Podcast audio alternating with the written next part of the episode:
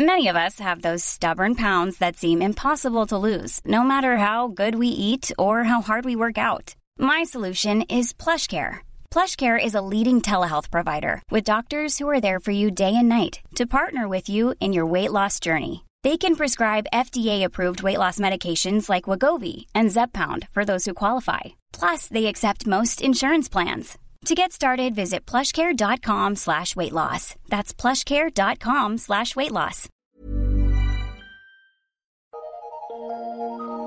Eu sou Mário Persona e essas são as respostas que eu dei aos que me perguntaram sobre a Bíblia. Não existe limite do quanto Deus pode mudar a sua maneira de ser e pensar depois que você aceita o Evangelho e crê em Jesus como seu Salvador. A principal e instantânea mudança é que você é tirado das trevas para a luz e passa de escravo de Satanás a filho de Deus quando crê em Cristo, em quem também vós estáis depois que ouvistes a palavra da verdade, o Evangelho da vossa salvação, e tendo nele também crido, fostes selados com o Espírito Santo da promessa, o qual é o penhor da nossa herança para a redenção da possessão adquirida, para louvor da sua glória.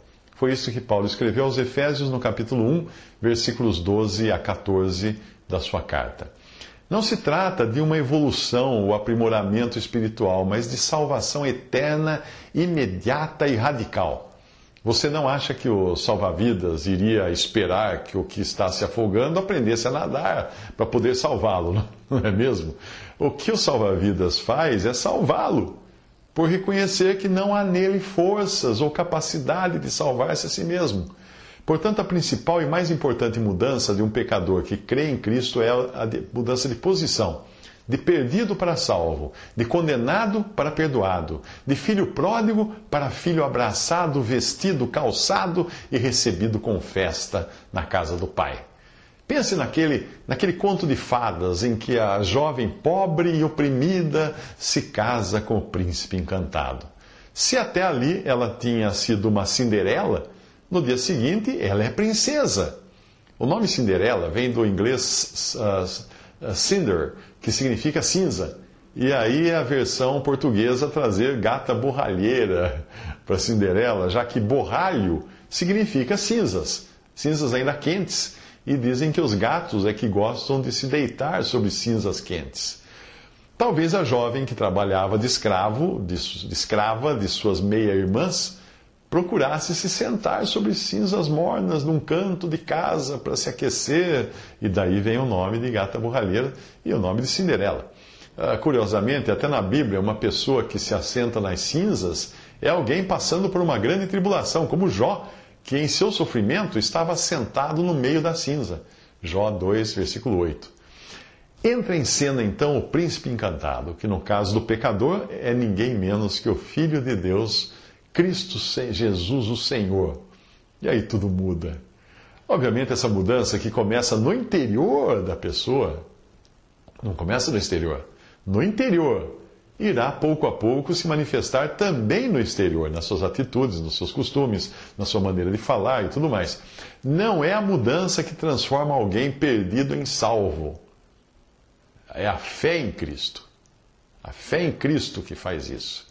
A mudança é mera evidência de que o Espírito Santo veio habitar naquela pessoa que agora é vista por Deus como estando em Cristo. Você se lembra da passagem de Efésios que eu citei no início? Paulo diz que eles, os efésios, estavam em Cristo depois de terem ouvido a palavra da verdade, o evangelho da salvação, e tendo crido nesse evangelho, que fala da morte e ressurreição de Jesus, foram selados com o Espírito Santo, que é a garantia da sua redenção. Comigo não foi diferente. Depois de passar alguns anos mergulhado em religiões e filosofias orientais, em movimentos de contracultura dos anos 60 e 70, ah, Cristo me encontrou. Não só pecador perdido, mas simpatizante e ativista uh, radical de ideias ambientalistas contra o progresso, contra as tecnologias, contra as grandes multinacionais e tudo mais.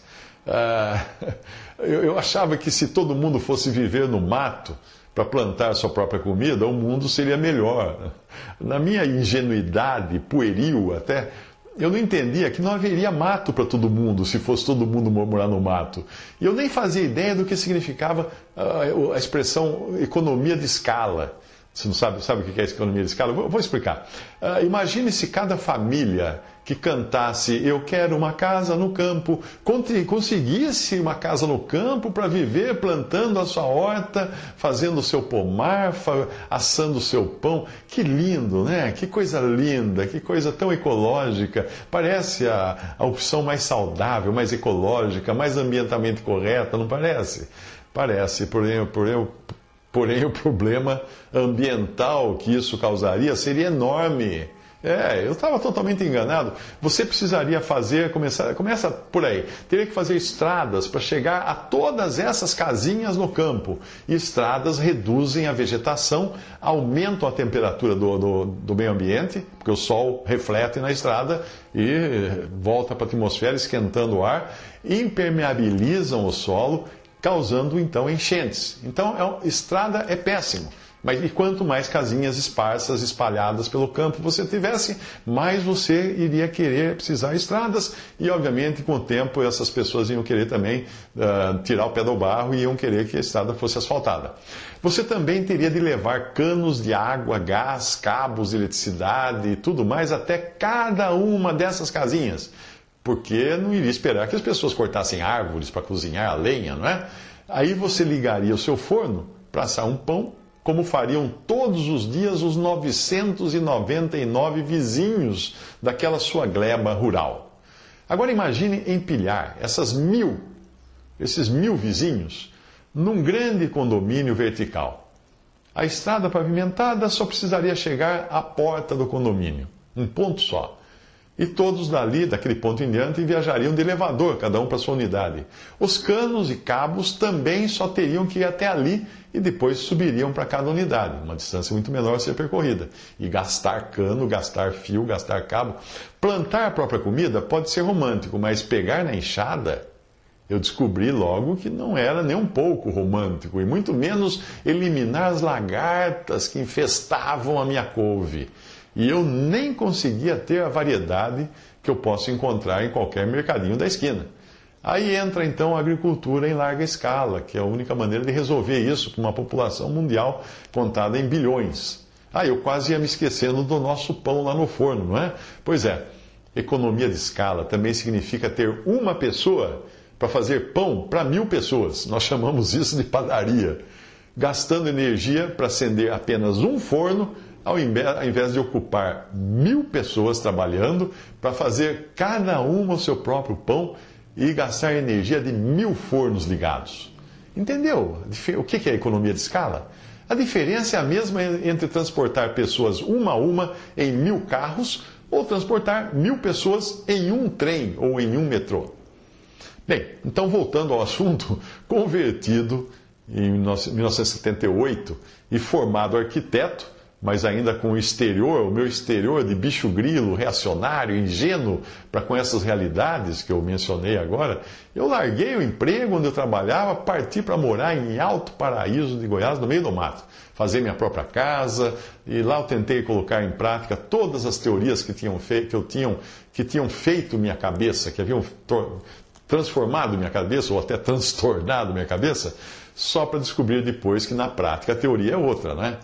Então lá estava eu um belo dia, depois de passar um ano e meio no mato, literalmente no mato, um ano e meio, uh, morando numa casa no campo, com água pura, cristalina, comendo verdura orgânica, ovos galados, tudo do mais puro, porém desejoso de falar de Cristo a mais seres vivos, além daquelas uh, das galinhas, cachorros e cabras que tinha em volta de mim.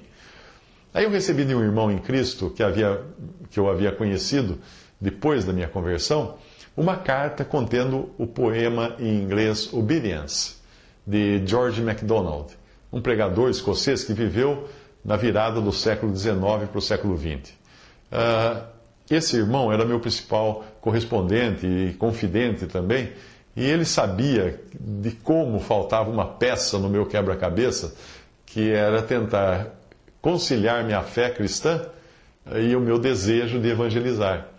eh, com uma experiência isolada, morando no meio do mato, como estava morando, nem o município, que tinha na época 3 mil habitantes esparsos, espalhados, e apenas 700 deles morando na cidadezinha de Alto Paraíso, onde eu servia de professor. Eu trabalhava como professor de, um, de uma escola de, de segundo grau. Aquele poema que esse irmão mandou, ele não precisou falar nada para mim, ele mandou um poema. Puxou o que ainda restava do tapete de crença em um mundo melhor que existia debaixo dos meus pés e mostrou que Deus precisava de mim em outras paragens. Então repare que eu tinha sido salvo há mais de ano, uns dois anos, eu creio, e Deus ainda estava trabalhando em mim na parte externa, na parte dos pensamentos, na parte dos costumes, das ideias. Naquele dia que eu li esse poema, eu decidi sair do mato. Sair do mato sem cachorro. E aqui eu vou fazer então uma tradução livre do poema, sem me preocupar com as rimas, e sim com o conteúdo, que é o que mais fala. Eh, se você quiser, você entra no site Eu Que Respondi, procura esse mesmo artigo no site respondi.com.br, porque lá tem o texto original em inglês desse mesmo poema que chama-se, em português, Obediência, de George MacDonald. E o poema é assim: Eu disse, deixe-me caminhar nos campos. Deus disse, não, caminhe na cidade. Eu disse, mas ali não há flores. Ele disse, não há flores? mais uma coroa. Eu disse, mas o céu ali é escuro, não há nada além de barulho e confusão. Mas ele me interrompeu com um suspiro. Ali há mais, ali há pecado. Eu disse, mas o ar é poluído e a fumaça esconde o sol. Ele respondeu, mas as almas estão doentes e perdidas nas trevas. Eu disse, vou sentir falta da luz e os amigos sentirão minha falta. Ele respondeu, escolha esta noite se é para eu ou eles sentirem sua falta.